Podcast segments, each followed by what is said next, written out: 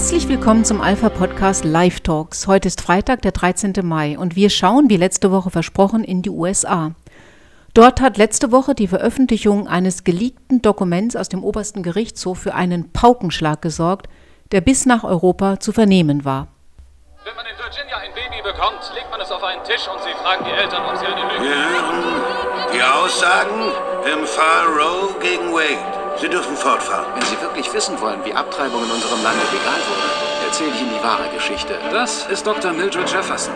Ähm, Würden Sie gerne meine neue Recht auf Leben-Gruppe leiten? Dr. Bernard Nathanson, der Gynäkologe. Nathasons Kliniken führen 1000 Abtreibungen pro Woche durch. Deshalb opfere ich meine Zeit und nehme den Kampf auf. Ich wollte, dass die Abtreibung im ganzen Land legalisiert wird. Suchen nach einer Schwangeren, die das Gesetz anfechtet. Wir geben ihr ein Pseudonym, Jane Roe. Genial. So wird niemand von ihrer Vergangenheit erfahren. Zuerst waren sie hinter den Juden her und dann nahmen sie sich die geistig Behinderten vor.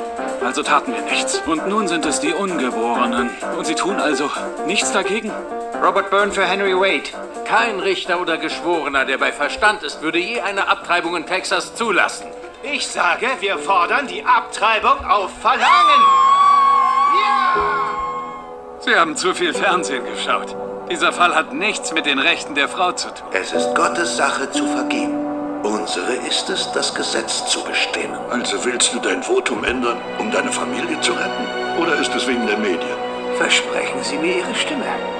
Wenn wir das nicht klären, fliegen heute noch die Fetzen. Sie versuchen es zu kontrollieren, alter Kumpel. Das ist völlig unethisch. In der Sache Roe gegen Wade will ich, dass neu verhandelt wird. Zu was? Zum Glauben an Gott, Respekt vor seinem Gesetz. Und dieses Gesetz ist. Das absichtliches Töten von unschuldigen Menschen nicht toleriert. Wir haben die Mehrheit. Wir werden gewinnen. Darauf würde ich mich nicht verlassen. Vielleicht übersteigt es die Kompetenz des obersten Gerichtshofs. Wir sind das Gesetz des Landes, Harry.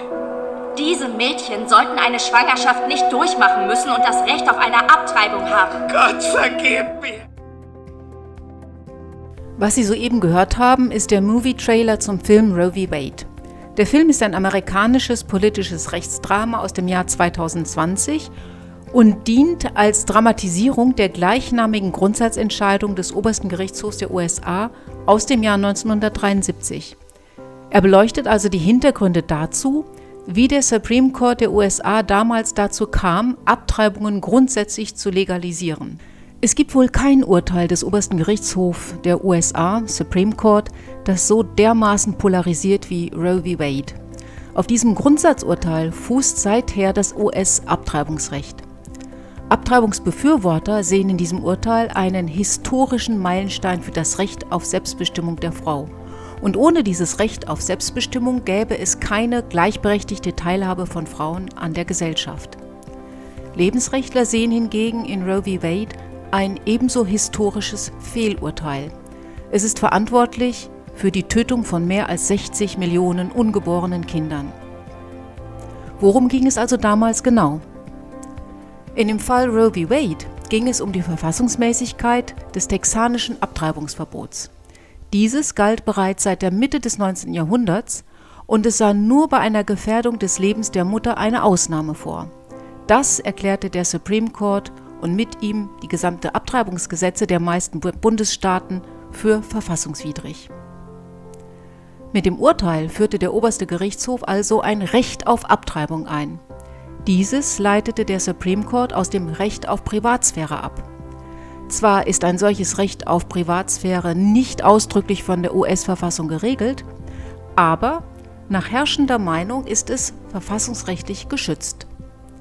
Der 14. Verfassungszusatz hingegen sieht zwar ein Recht auf Leben vor, aber damals entschieden die Richter des Supreme Court, dass dieses Recht nicht für ungeborene Menschen zu gelten habe. Die Begründung war, dass diese keine Person im Sinne des 14. Verfassungszusatzes seien. Was die Richter damals gar nicht entschieden, war die Frage, ab wann menschliches Leben beginnt. Das hielten sie für unerheblich. Anders das deutsche Bundesverfassungsgericht, das den Beginn menschlichen Lebens mit der Einnistung der befruchteten Eizelle in die Gebärmutter definiert. Der Supreme Court entschied also damals, ein Abtreibungsverbot und sonstige Maßnahmen zum Schutz des Lebens des Ungeborenen seien verfassungswidrig, solange der Fötus außerhalb der Gebärmutter nicht überlebensfähig sei. 1973, also vor 50 Jahren, galt die 28. Schwangerschaftswoche als entsprechendes Datum. Das führte vor allem zur grausamen Praxis der Partial Birth Abortion. Hierbei wird die Geburt eingeleitet, das Kind aber getötet, sobald das Köpfchen austritt. Heute nimmt man die Überlebensfähigkeit ab der 23. bis 24. Schwangerschaftswoche an. Schon einmal befasste sich der Supreme Court mit diesem Grundsatzurteil, und zwar 1992 in dem Fall Planned Parenthood vs. Casey. Aber noch einmal zurück zur Entscheidung von 1973 Roe v. Wade. Eine entscheidende Rolle spielte damals Bernard Nathanson. Ausflussreich sind seine Ausführungen zu der Taktik, die er und seine Kollegen von Naral damals angewandt haben, um Abtreibungen in den USA zu legalisieren. In einem seiner Artikel beschreibt er diese Taktik und es ist ganz interessant, sie sich einmal genau anzuhören, denn genau dieses Grundsatzurteil, das damals gefällt wurde, scheint ja jetzt mit den neuen Entscheidungen des Supreme Court zu kippen.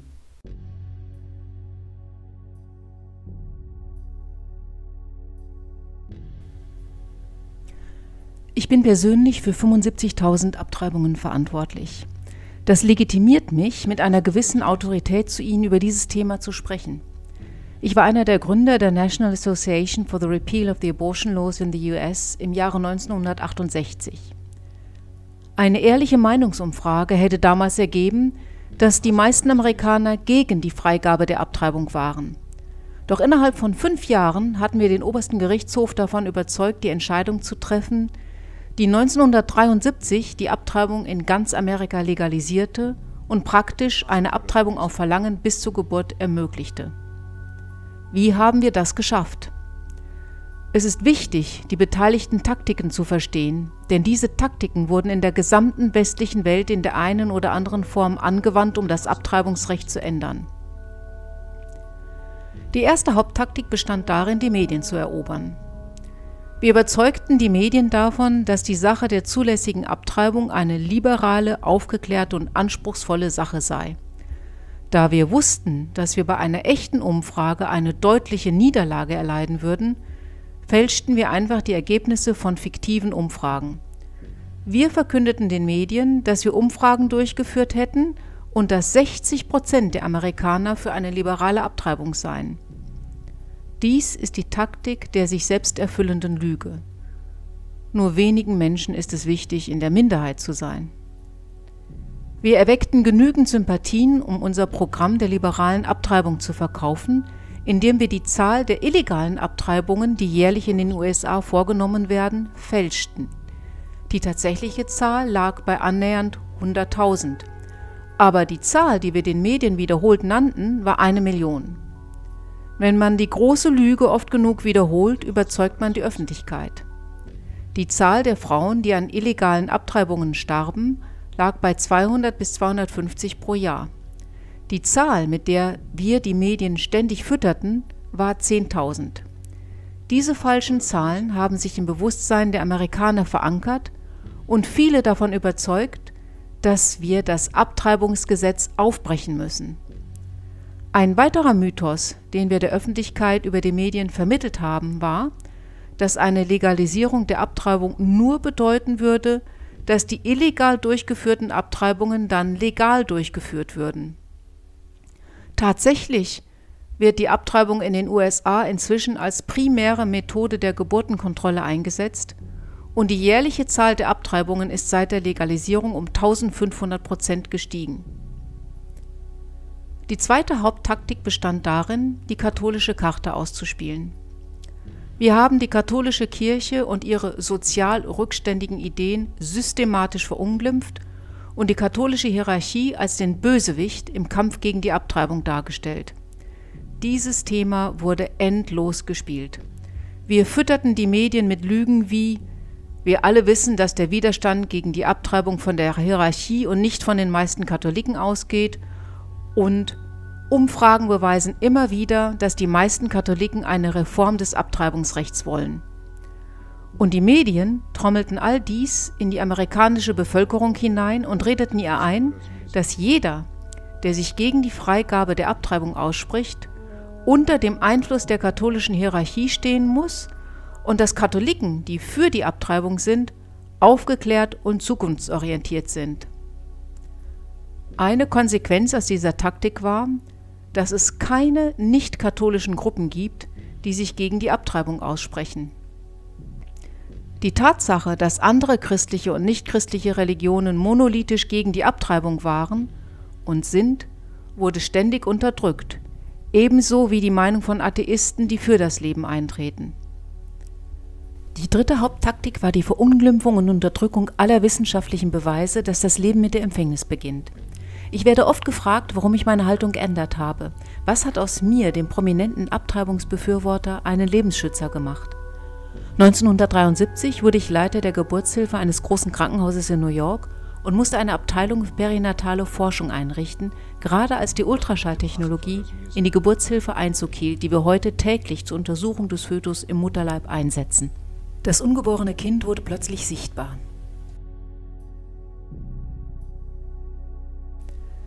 Eine beliebte Taktik der Abtreibungsbefürworter ist es, darauf zu bestehen, dass es unmöglich ist, den Beginn des Lebens zu definieren, dass es sich um eine theologische, moralische oder philosophische Frage handelt, alles andere als eine wissenschaftliche.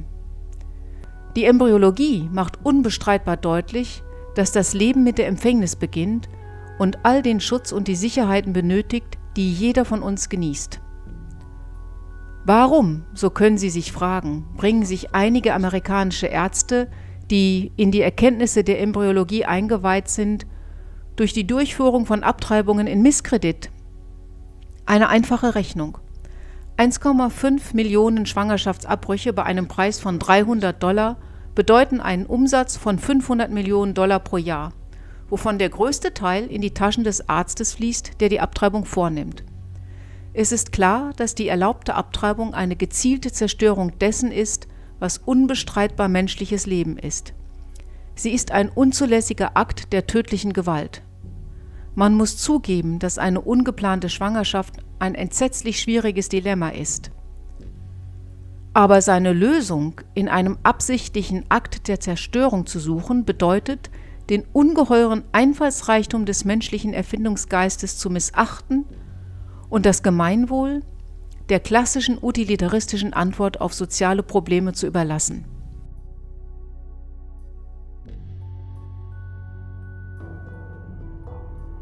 Wenn ich heute, schreibt Nathanson, 25 Jahre zurückblicke, die mich von diesem abstoßenden Fantasiewerk trennen, das sich auf den Körpern der schwangeren Frauen und ihrer geschlachteten Babys abspielte, gerate ich in Entsetzen, wie unkritisch wir an unsere Sache herangingen, wie groß das moralische und geistige Vakuum im Kern dieser grotesken Tätigkeit war und mit welch unbestrittener Gewissheit über den hohen Grad der moralischen Rechtschaffenheit wir vorgingen. Und doch war alles so offensichtlich niederträchtig. Warum konnten wir die verlogene Ethik, die Schandtaten der praktizierenden Ärzte, deren offensichtliche Gier und ihre abgestumpften Motive nicht erkennen? Warum ist uns die krasse Dummheit des Unternehmens und derer, die darin verwickelt waren, nicht aufgefallen? Warum konnten wir keine Verbindung schaffen zwischen den ethischen Weisungen und der grotesken Unmoral der Tat an sich? Der Filmtrailer, den wir zu Anfang hörten, spricht von einer Verschwörung, die zu diesem Grundsatzurteil Roe v. Wade führte. Glaubt man Nathanson, der damals eine ganz entscheidende Rolle bei der Herbeiführung des Urteils gespielt hat, ist das wohl richtig. Insofern war es allerhöchste Zeit, dass der oberste Gerichtshof der USA sich erneut mit dieser Entscheidung befasste. Anlass dafür war ein konkreter Fall, der ein Gesetz in Mississippi betrifft. Dieses Gesetz will Schwangerschaftsabbrüche ab der 15. Woche verbieten. Weil es gegen die Regelung von Roe v. Wade verstößt, wonach Abtreibungen in den ersten beiden Trimestern der Schwangerschaft zulässig sind, wurde er bis vor den Supreme Court gezogen. Dass der Supreme Court sich also damit würde auseinandersetzen müssen, ob das Grundsatzurteil Roe v. Wade überhaupt verfassungsgemäß ist, war bekannt. Nun hat letzte Woche das Nachrichtenportal Politico ein fast 100 Seiten umfassendes Dokument veröffentlicht, das einen Entwurf des im Frühsommer erwarteten Gerichtsurteils des obersten Gerichts darstellt. Die darin geäußerte Mehrheitsmeinung wurde vom konservativen Richter Samuel Alito verfasst. Wer das Dokument Politico zugesteckt hat, ist nicht bekannt. Dass der Entwurf eines Gerichtsurteils bereits vorab an die Öffentlichkeit durchgestochen wird, ist ein bislang einzigartiges Vorkommnis in der Geschichte des Supreme Court. Stephen Aden, der Chefjurist von Americans United for Life, nannte den Leak des Urteils daher auch unerhört und mutmaßte, es seien wohl Abtreibungsbefürworter unter den Mitarbeitern am Gerichtshof gewesen, die das Dokument an die Medien durchgestochen hätten. Wörtlich erklärte Aden, es sei ein zynischer und unverhüllter Versuch, Druck auf die Richter auszuüben, damit diese ihre Meinung in dem zugrunde liegenden Fall änderten. Die Richter am Supreme Court forderte er auf, die moralische Überlegenheit zu wahren, zu ihrer klaren und mutigen Sprache zu stehen und sich nicht von Aktivisten der Abtreibungslobby und deren Verbündeten in den Medien beeinflussen zu lassen. In den Augen von Richter Alito, dem Autor des geleakten Dokuments, war das berühmte Urteil Roe v. Wade von Anfang an ungeheuerlich falsch. Das mit dem Schutz der Privatsphäre begründete Recht auf Abtreibung habe keine Wurzeln in der Geschichte und in den Traditionen der Nationen, argumentiert Alito und schreibt weiter, es ist Zeit, die Verfassung zu beachten und das Thema Abtreibung an die gewählten Vertreter des Volkes zurückzugeben. Zu den fünf Richtern, die sich der mutmaßlich von Alito verfassten Mehrheitsmeinung also anschlossen, sollen Politico zufolge die Richter Clarence Thomas, Neil Gorsuch, Brett Kavanaugh und Amy Coney Barrett gehören. Alle fünf wurden von Republikanern ernannt. Die drei von Demokraten ernannten Richter Stephen Breyer, Sonja Sotomayor und Elena Kagan schlossen sich demnach dem Urteil nicht an. Laut Politico arbeiten sie an einer oder mehreren abweichenden Meinungen. Unklar ist noch, wie der Vorsitzende des neunköpfigen Gerichts, Chief Justice John Roberts, urteilen wird. Beifall für die Entscheidung, die sich hier anbahnt, kam aus der amerikanischen Lebensrechtsbewegung. Wenn der Entwurf des Gerichtsurteils die abschließende Meinung des obersten Gerichts abbildet, dann zollen wir der Entscheidung von ganzem Herzen Beifall, erklärte beispielsweise Marjorie Dannenfelser, Präsidentin der Lebensschutzorganisation Susan B. Anthony List. Das amerikanische Volk habe das Recht, über ihre gewählten Volksvertreter Gesetze zu diskutieren und umzusetzen, die ungeborene Kinder schützen und Frauen achten würden.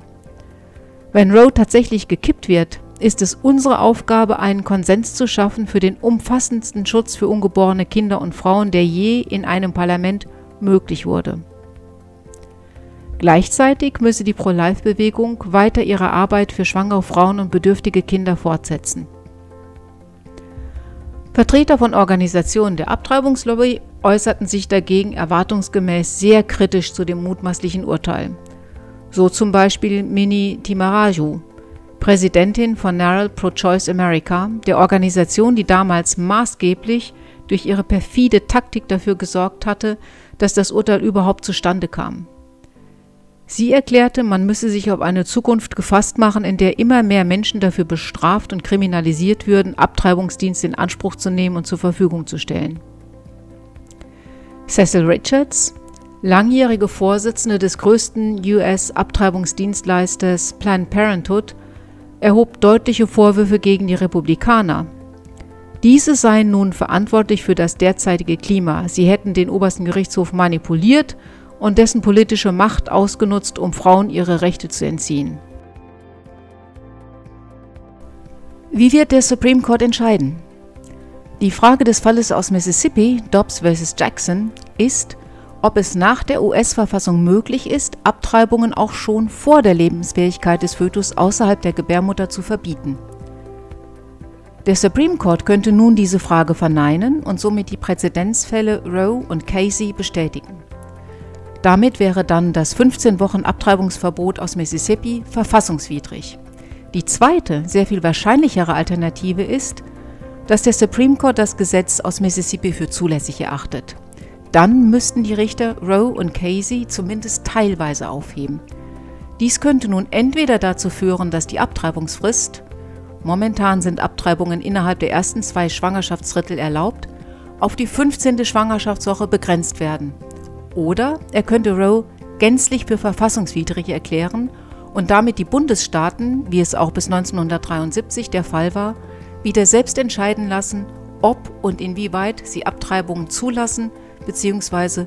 beschränken wollen.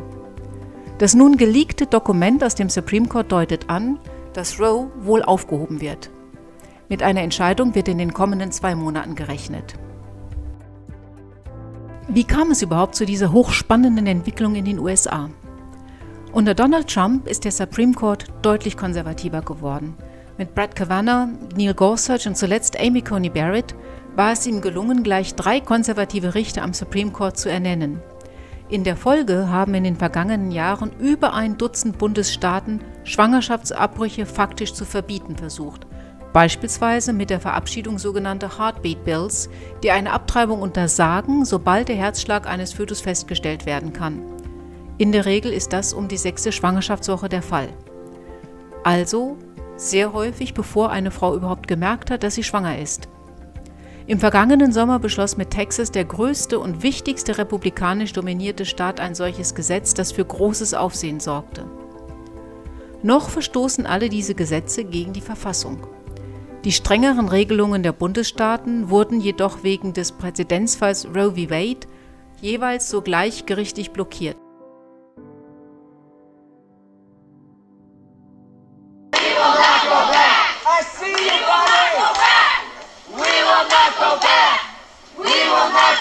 Was Sie hier eben gehört haben, ist das Protestgeschrei der Pro-Choice-Aktivisten, die sich vor dem Haus des Richters Brad Kavanaugh versammelt haben, um ihn einzuschüchtern, damit er seine Position, die pro-life ist, in der nun anstehenden Entscheidung des Supreme Courts noch einmal überdenkt und eben doch im Sinne von Roe v. Wade entscheiden möge. Der einzige Grund, warum die Protestler nicht vor dem Haus von Sam Alito auftauchen, der das geleakte Dokument verfasst hat, ist, dass die Drohungen gegen ihn so schlimm waren, dass die gesamte Familie an einen sicheren Ort gebracht werden musste. Der aufgebrachte Mob wurde vor den Häusern der konservativen Richter in dieser Woche schon erwartet, weil nämlich nicht nur das Dokument geleakt wurde, sondern weil linksliberale Organisationen persönliche Daten im Internet zusammentrugen und sie inklusive der privaten Adressen der Richter veröffentlichten. Als das Weiße Haus gefragt wurde, wie es zu dieser massiven Bedrohung der obersten Richter der Vereinigten Staaten stehe, weigerte sich der Pressesprecher, den Mob zu verurteilen. Jan Psaki sagte, die Leute seien halt leidenschaftlich und das Weiße Haus habe keine offizielle Meinung dazu, wo die Leute demonstrieren. Soweit Michael Knowles aus den USA in der Michael Knowles Show. Beifall für die Entscheidung, die sich hier anbahnt, kam aus der amerikanischen Lebensrechtsbewegung. Wenn der Entwurf des Gerichtsurteils die abschließende Meinung des obersten Gerichts abbildet, dann zollen wir der Entscheidung von ganzem Herzen Beifall, erklärte beispielsweise Marjorie Dannenfelser, Präsidentin der Lebensschutzorganisation Susan B. Anthony List. Das amerikanische Volk habe das Recht, über ihre gewählten Volksvertreter Gesetze zu diskutieren und umzusetzen, die ungeborene Kinder schützen und Frauen achten würden. Wenn Roe tatsächlich gekippt wird, ist es unsere Aufgabe, einen Konsens zu schaffen für den umfassendsten Schutz für ungeborene Kinder und Frauen, der je in einem Parlament möglich wurde. Gleichzeitig müsse die Pro-Life-Bewegung weiter ihre Arbeit für schwangere Frauen und bedürftige Kinder fortsetzen. Vertreter von Organisationen der Abtreibungslobby äußerten sich dagegen erwartungsgemäß sehr kritisch zu dem mutmaßlichen Urteil. So zum Beispiel Mini Timaraju, Präsidentin von Narrow Pro-Choice America, der Organisation, die damals maßgeblich durch ihre perfide Taktik dafür gesorgt hatte, dass das Urteil überhaupt zustande kam. Sie erklärte, man müsse sich auf eine Zukunft gefasst machen, in der immer mehr Menschen dafür bestraft und kriminalisiert würden, Abtreibungsdienste in Anspruch zu nehmen und zur Verfügung zu stellen.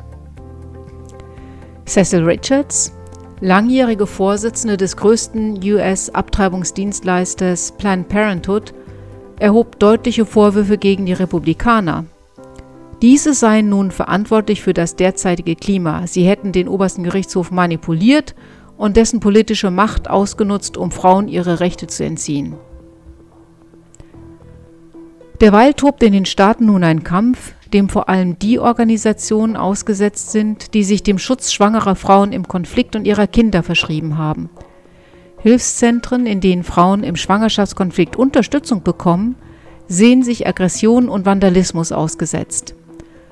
Heartbeat International, eigens zur Unterstützung solcher Zentren gegründet, zählt in einer Brandmail an die Mitgliedsorganisation fünf Wege auf, wie sie sich dagegen schützen können. Überwachungskameras anbringen, niemals allein im Zentrum arbeiten, eine Alarmanlage installieren und den Versicherungsschutz für das Gebäude überprüfen. Man sollte sich nicht davor scheuen, die örtlichen Sicherheitskräfte zu alarmieren. Diese Warnhinweise sind durchaus ernst zu nehmen, weil bereits erste Molotow-Cocktails geflogen sind und das Haus einer Pro-Life-Organisation von einer Brandbombe getroffen wurde. Aber alles Peaceful Protests. Kein Grund für das Weiße Haus in irgendeiner Weise Besorgnis zu signalisieren. Oder aber auch die Proteste vielleicht mal zu verurteilen. Woher kommt der Hass, mit dem man nun diejenigen verfolgt, die sich für das Lebensrecht aller Menschen einsetzen? Es ist der Hass auf den Menschen, so wie Gott ihn geschaffen hat, der sich hier entlädt. Es ist der unbändige Wille, den Weg zur totalen Autonomie auch für den Preis etlicher Leichen am Wegesrand zu beschreiten. Die mutigen Richter am Supreme Court haben erkannt, dass dieser Weg in den gesellschaftlichen Abgrund führt.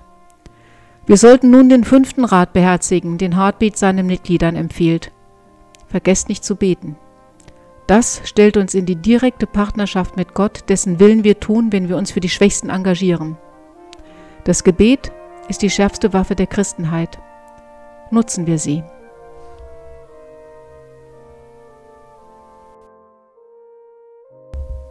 Schließen wollen wir heute mit dem Lied America the Beautiful.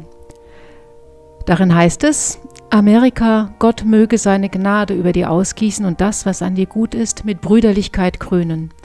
Deine Schönheit gründet in den Helden, die sich im befreienden Kampf bewährten, die ihr Land mehr liebten als sich selbst und Barmherzigkeit mehr als ihr Leben.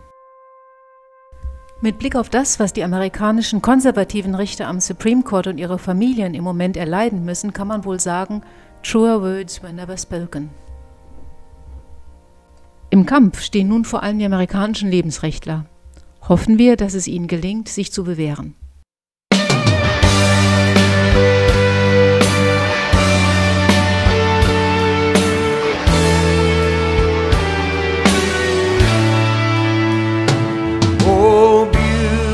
beautiful, for spacious skies, for amber waves of grain, for purple mountains' majesty.